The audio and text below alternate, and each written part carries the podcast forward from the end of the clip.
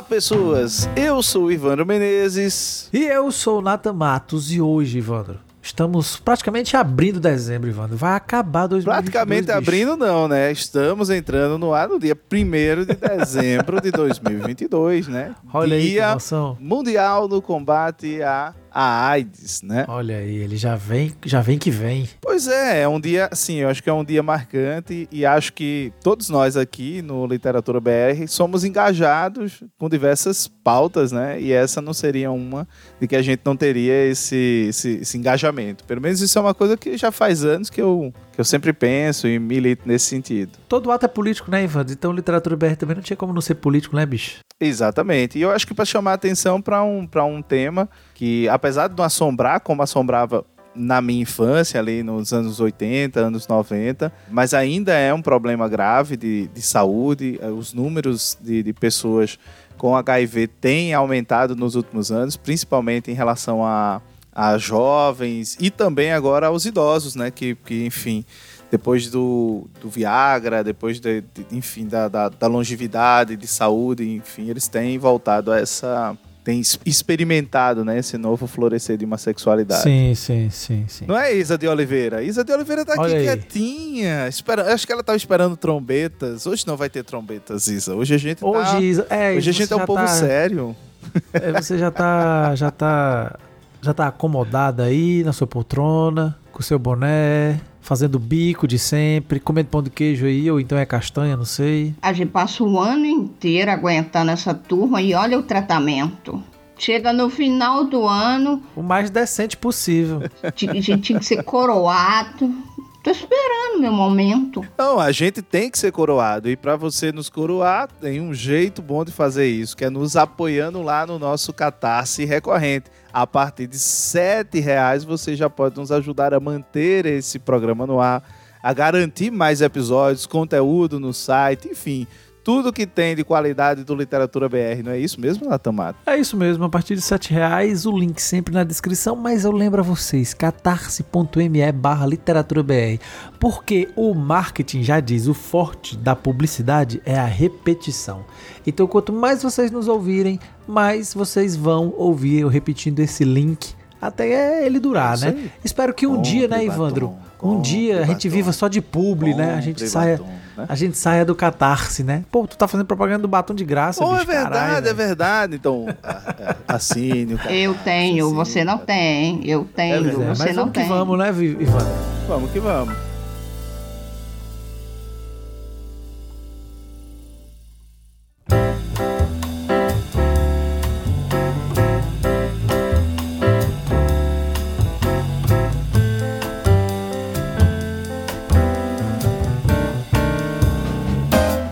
Então, povo, como a gente já falou ali no, no início do episódio, o tema que nos trouxe aqui é exatamente o Dia Mundial do, do Combate à AIDS.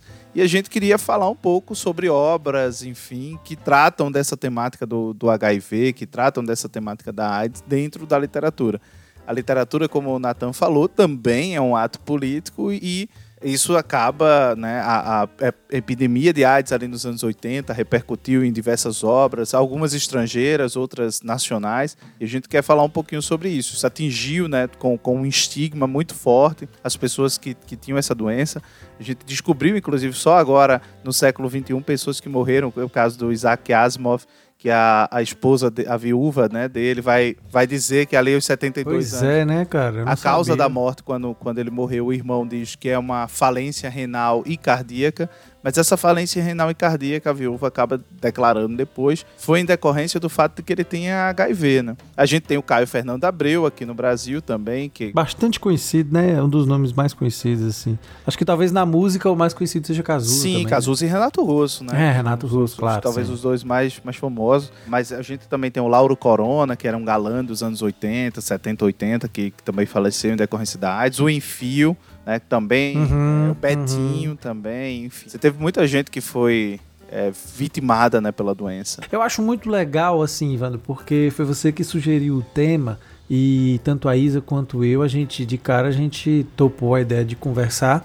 Primeiro, porque por mais que a gente sempre saiba sobre alguma coisa, a gente sempre também tem que admitir, ter o mínimo de humildade, saber que a gente não sabe de tudo, né, É verdade. Isa? E tipo assim, quando você falou, tipo assim, velho, a gente podia falar sobre no dia do combate, né? Do, do vírus do HIV, da AIDS, da luta contra a AIDS, a gente podia falar sobre obras que tratam de, de pessoas é, do mundo da literatura, principalmente, que tiveram a AIDS, acabaram falecendo por conta, né? Enfim, do que a AIDS acaba proporcionando de ruim no corpo da pessoa, né? Então, assim, eu, eu aprendi um bocado porque fiz, não vou dizer que fiz uma pesquisa imensa, né? Mas li dois ou três artigos, também não é muita coisa, né? A gente sabe. Mas é incrível como começam a aparecer nomes que a gente não conhece, cara.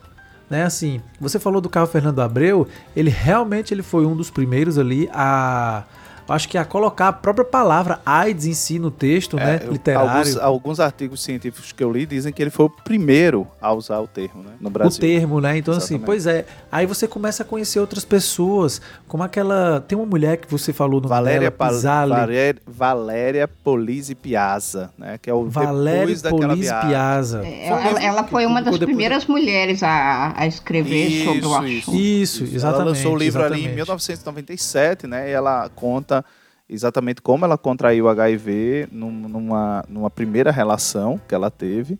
E ela acabou contraindo a doença e o livro já fala um pouco sobre o que é viver com, com o vírus, né? Então é interessante porque Sim. já é um momento em que, que é pós-coquetel de AZT, né? Pós o coquetel, como Uhum. o pessoal chama. E então já tem essa, essa expectativa de vida, né? De, de, de uma possibilidade de vida e não de morte, não de sentença de morte como é inicialmente. E é muito curioso porque, por exemplo, ao lado do, do Carlos Fernando Abreu, tem um, tem um cara que eu vi na pesquisa, e a gente depois a gente conversou sobre isso, que foi o Daniel, o Herbert Daniel, que ali em 1983 é, ele já começava a colocar também essas questões dentro. 83 não, acho que 80, 87, se eu não estou enganado. Deixa eu dar uma olhada eu aqui acho, na minha eu acho que é o pesca. primeiro, ro- eu acho que é o primeiro romance, né? Que Isso, fala os alegres e responsáveis abacaxis americanos. Isso, esse, esse aí. Vim mesmo. aqui na minha pesca. E assim, tipo, eu não conhecia o Herbert Daniel. E aí eu fiquei sabendo que o cara ele era militante de esquerda e foi um dos precursores também na defesa dos direitos LGBT, Sim. né? Ou seja, um tema como esse acaba fazendo a gente conhecer personas que muitas vezes continuam apagadas, né? E tem Continuam uma à série de margem, né? conexões, né, Natan? Porque quer queira, quer não, a, a epidemia de AIDS, ela de alguma forma recaiu com um peso monstruoso sobre o movimento LGBT e dificultou, inclusive, o processo de conquista de direitos, né? Porque as pessoas passaram a associar a doença a, a essas pessoas Aham. e, e passou a ter essa, essa conexão de que elas eram perigosas, grupo de risco tal. Então eu lembro ali, é, eu era novinho, óbvio, devia ter aí meus 10, 12 anos, mas eu lembro de ver na TV, porque era muito recorrente os casos. Não sei se a Isa lembra, mas era muito recorrente as notícias sobre isso, então tinha todo um medo que pairava.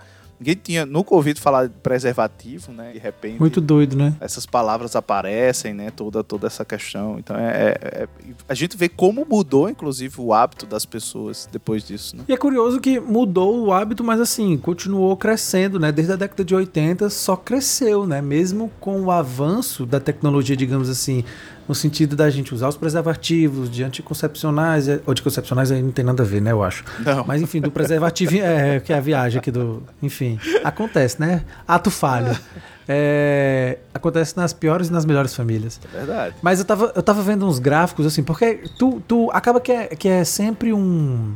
Esses temas que às vezes ficam. A gente. Enfim, a gente fala, mas fica por ali. Né? A gente nunca tenta se aprofundar realmente. Eles aparecem geralmente nessas mesas de bares aí, ou nos encontros. Mas a gente aqui conversando aí, querendo ou não, quando a gente, né, pra, pra quem não sabe, quando é um tema surge aqui, e a gente, enfim, sabe muito pouco, a gente tenta pesquisar, não tenta, Isa? Pois A gente tenta ir atrás um pouco, né, Pra poder passar pra vocês algumas informações, porque de fake news já basta no mundo, né? Mas é, é o curioso que, muito anterior à AIDS, a sífilis é uma doença muito antiga e tem os mesmos métodos de prevenção, e- né, é, como o uso de preservativos e tal.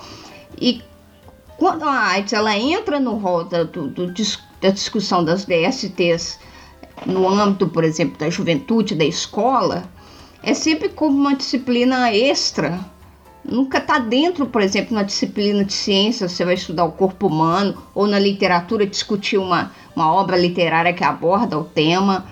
É, ou muitas vezes ela é como é, extracurricular, como uma matéria é, de feira cultural, como se fosse algo fora do, do, do, do- Mas na verdade é uma doença que está no cotidiano, está no dia a dia, os números cresceram, mesmo com os avanços de, de métodos Pois e é, tal. é isso que- E aí, o curioso que, que, que, que, que essa pauta, por exemplo, eu, eu fui discutir isso na escola, na aula de ensino religioso, por exemplo. É, é, é estranho. Uhum. É, porque tem uma associação sempre moral, né, disso. É, tem, tem um artigo muito bom de um, de um cara chamado Brian Turner, que ele dialoga com o História da Sexualidade, ali, o volume 1 do Foucault, né? Um artigo que ele fala sobre essa questão do corpo. E aí tem um dado momento que ele diz que as, as primeiras medidas que foram tomadas na medicina em relação à AIDS eram medidas morais. né? Ah, Porque aham. o que, que era receitado? Era receitado que você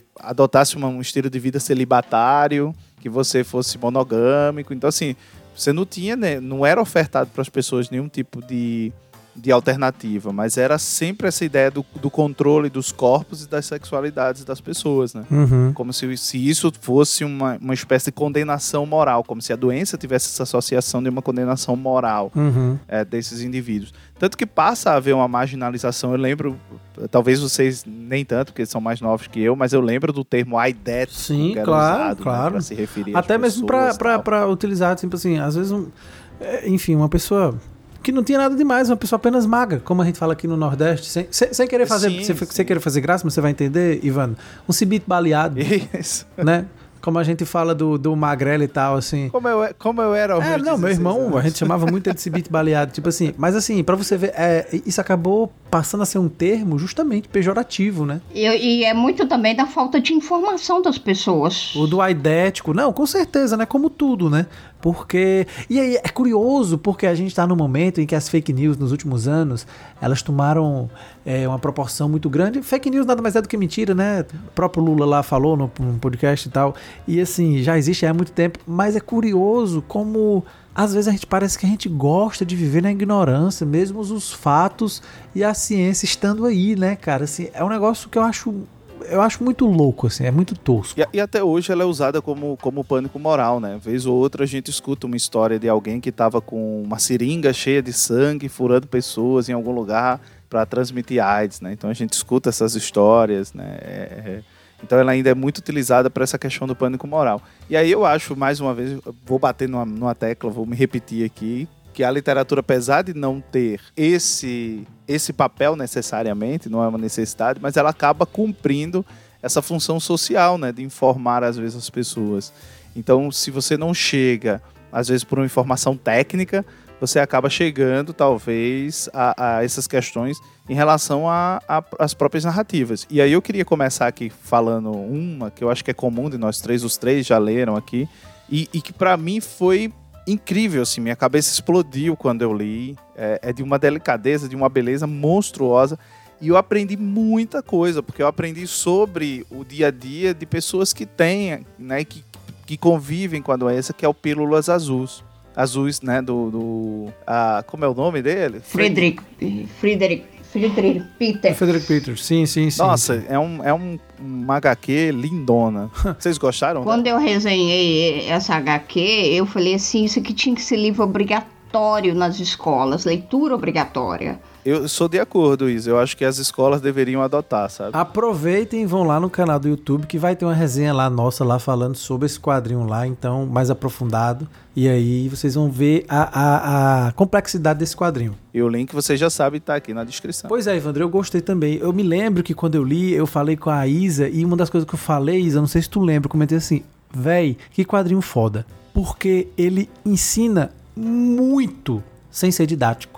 Tipo assim, nisso que você falou, Ivandro, assim, no cotidiano das pessoas, dos personagens ali, das personagens, a gente aprende tanto e tem um momento ali que tem tipo é, tá praticamente ensinando um pouco algumas coisas do que a doença, né, de como a doença é, mas não é didático. E quando eu falo assim, não é didático, é que eu quero dizer, tipo assim, não é chato. As informações são dadas dentro do roteiro do quadrinho de uma maneira muito natural. E, é e não, ele desmistifica, é, desmistifica muita coisa.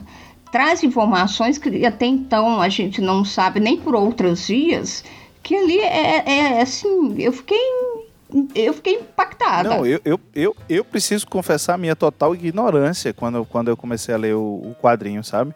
Porque por mais que as pessoas dissessem assim, não, hoje você consegue ter uma vida com uma certa qualidade, você consegue, enfim, é, re- recompor a vida, ter novas relações afetivas. Mas é, é muito incrível a maneira como ele consegue narrar isso com uma naturalidade, com uma, uma simplicidade e uma beleza. E de, um- e de uma maneira bem resumida, Ivan, eu acho que vale a pena falar, né? A relação de alguém que não é soro positivo com alguém que é soro positivo. Exatamente. E assim, é realmente assim, é.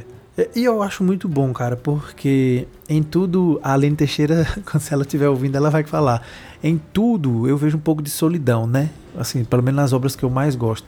E é incrível como as solidões ali dos dois se encontram por motivos distintos, eles acabam lidando com isso em meio a uma, uma doença, um vírus que tá ali em uma das personagens. E, velho, no final as coisas andam. E elas andam porque se acredita na ciência, tá ligado? Exa- Exato. Então, assim, velho, vamos fazer aqui o que a ciência disse que é pra gente fazer, vamos se proteger e vamos seguir a vida. Pode acontecer? Pode acontecer. Mas, enfim, graças a, a também a tecnologia, né? A gente tem aí o coquetel, né? A gente já tem até pessoas atualmente, né, em pleno 2022, são pouquíssimas as pessoas, mas nós temos pessoas curadas, né? Quatro, acho que são quatro casos já registrados pela medicina. Sim, sim. E há pesquisas, enfim, para vacina, tem vacinas em teste, tem medicações. As medicações avançaram muito, é bom que se diga. E é interessante porque a gente começou falando aqui de uma obra que já fala desse momento, de uma certa forma, da doença, né? Que você já tem medicações mais eficazes, que os efeitos colaterais, inclusive, do, do coquetel diminuíram um pouco, porque eu lembro que a- quando você leu depois daquela viagem da Valéria Polese Piazza, que é um livro lá de 97, ainda estava nesse início do coquetel, então ela ainda relata esses efeitos, dor no estômago, ela relata, por exemplo, acúmulo de, de gordura no corpo, uma série de, de tonturas, alguns transtornos que tinha ainda em decorrência da, da, da medicação, né, que garantia uma, uma, uma sobrevida para essas pessoas. Na época chamava assim, né, garantia uma sobrevida, porque dizia, ah, não, você vai ter uma vida mais curta, mas você tem uma sobrevida. E é engraçado como a gente vai vendo também nessas obras essa mudança de percepção, né? Então isso é interessante, que a gente vai vendo essa, esse, esse processo acontecendo. Pois é, e anterior à, à publicação da, da Valéria, é, já nos anos 80, quando veio a doença à tona, a, a Marvel foi um, publicou um dos quadrinhos, os primeiros quadrinhos abordando esse tema. Então, Foi? Olha só, É, não sabia, não. E, e eu, eu fiquei sabendo, assim, lendo matérias, né? Que já nos anos 80 começou lá com o Lanterna Verde, né? é, não, na verdade foi com o Incrível Hulk, e aí depois veio com o Lanterna Verde, é, onde um amigo do Lanterna Verde, que estava interessado nele, e que é o, o, Ter, o Ter, Terry Berg,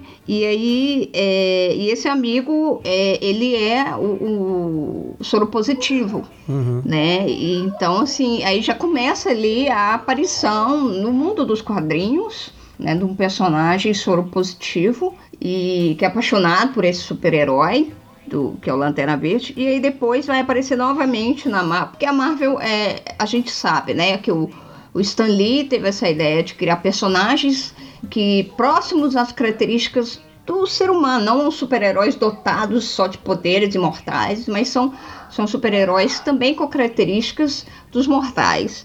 E aí veio já no Arqueiro Verde, né, a, a uma super-heroína, super a, é, a Mia Derten, é, já vai aparecer lá no Green Hall 43 também, soropositiva, é um personagem soropositiva.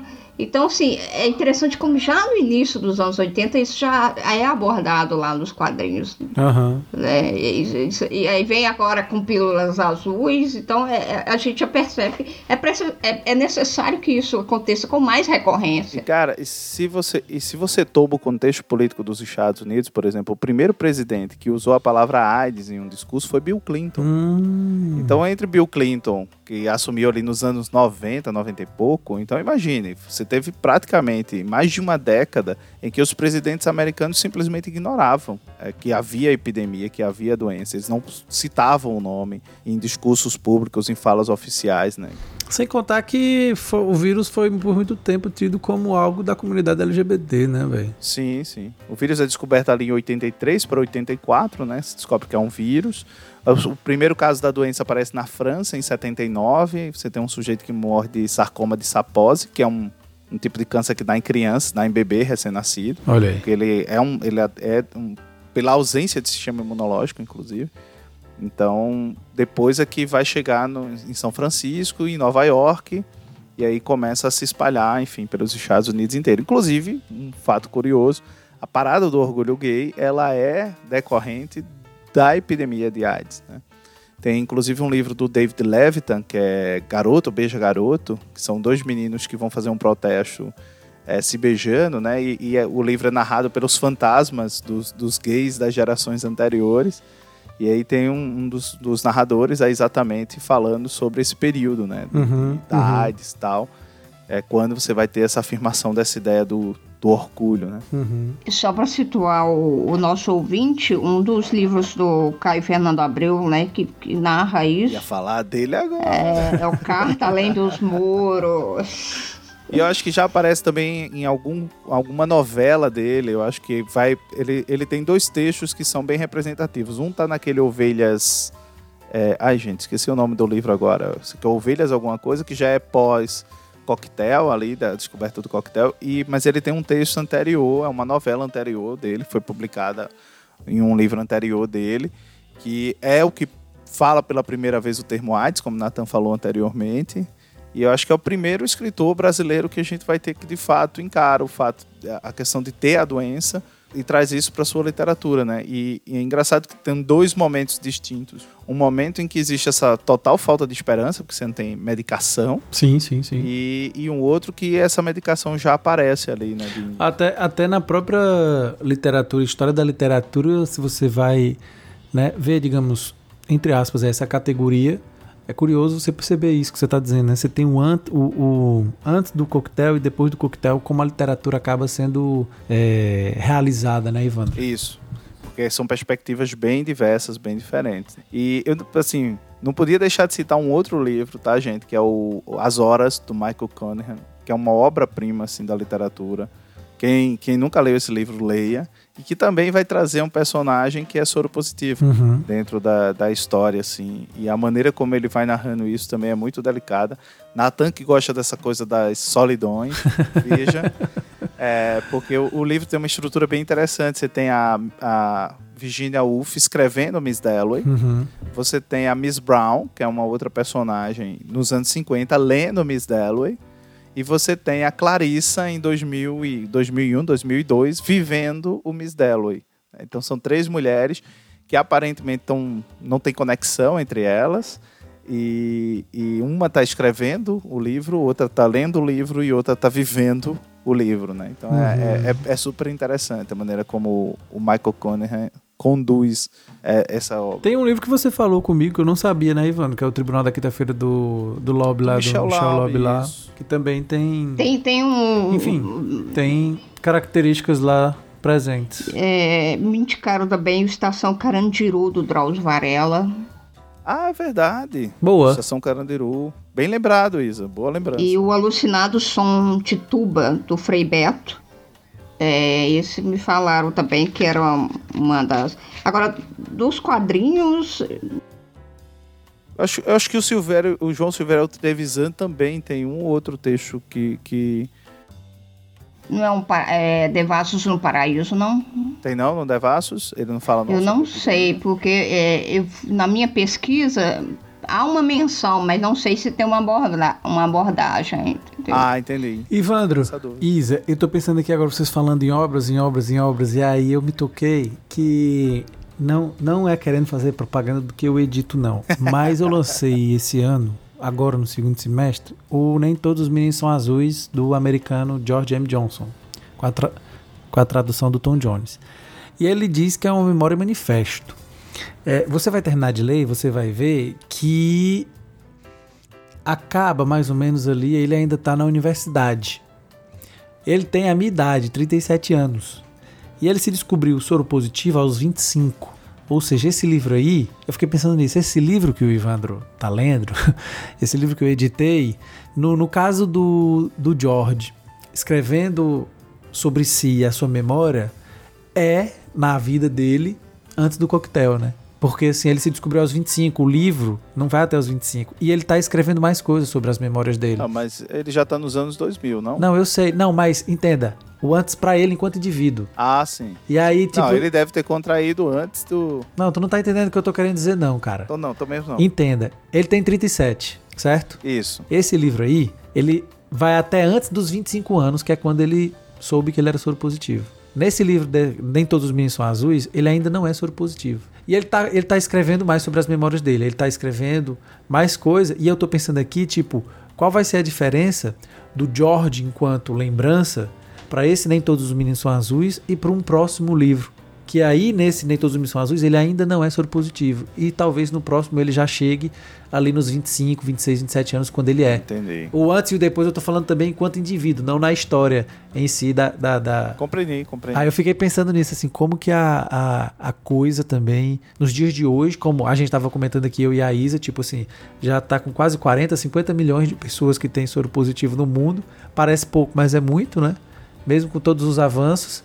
E como que essas pessoas, enquanto indivíduas, indivíduos, elas se veem quando, quando, quando descobrem, né, cara? E a África é o continente com maior né, número de, de soropositivos, né? Ah, ah, infelizmente, acho que com muito mais outras doenças também, né? Entre elas a principal, talvez a fome, né? Isso. E a ausência de políticas públicas sérias, né, de combate, e acaba. Ficou um, eu acho que a gente já tá indo quase pro fim, ficou bem sério esse. É um De- tema que de- pesa, Deixa né? É eu um tema que indicar mais um, Foi, um- foi.